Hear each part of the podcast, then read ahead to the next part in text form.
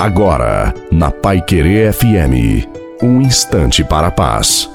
Boa noite a você, boa noite também à sua família. Coloque a água para ser abençoada no final. Os desafios são grandes, eu sei, mas Deus é maior.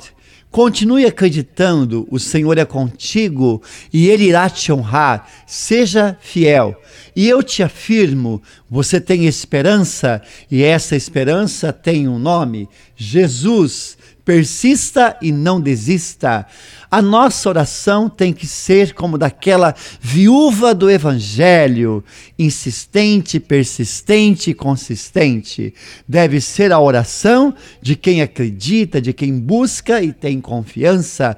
Portanto, confiança em Deus, seja fiel e faça a sua parte.